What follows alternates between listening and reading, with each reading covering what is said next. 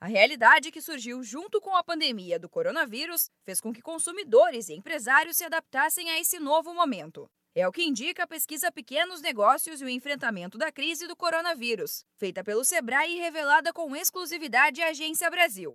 O levantamento foi realizado em 18 estados entre os meses de abril e junho deste ano, nos setores de varejo, alimentação, moda, beleza e turismo.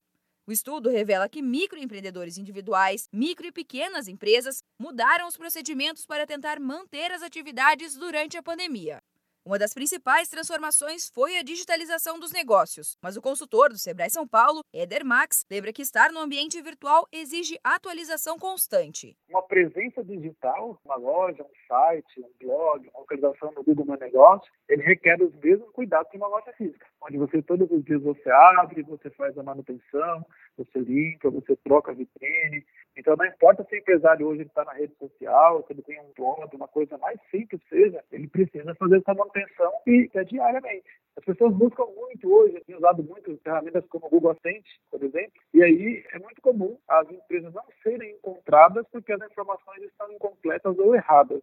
Mesmo com a entrada no universo digital, setores como o de moda adotaram uma abordagem híbrida, misturando experiências presenciais e o intenso uso de canais online em vendas e relacionamento com o mercado. Ainda segundo a pesquisa, a previsão é que os consumidores mantenham contato virtual com as empresas. Já os empresários do setor de alimentação afirmaram que ainda procuram o modo mais viável de realizar os negócios. Eder ressalta que, além de encontrar uma maneira de manter as operações, é preciso mostrar aos clientes que as medidas sanitárias foram adotadas. Então, mais do que nunca, esse momento agora é a hora do empreendedor mostrar os bastidores, como foi feito, os EPIs que os seus funcionários utilizam na preparação. Então, medidas como essa, fazer com que o consumidor ele veja que a empresa se a empresa obedece aos protocolos, não só os básicos, mas muitas vezes, além daquilo que é solicitado, pode fazer toda a diferença.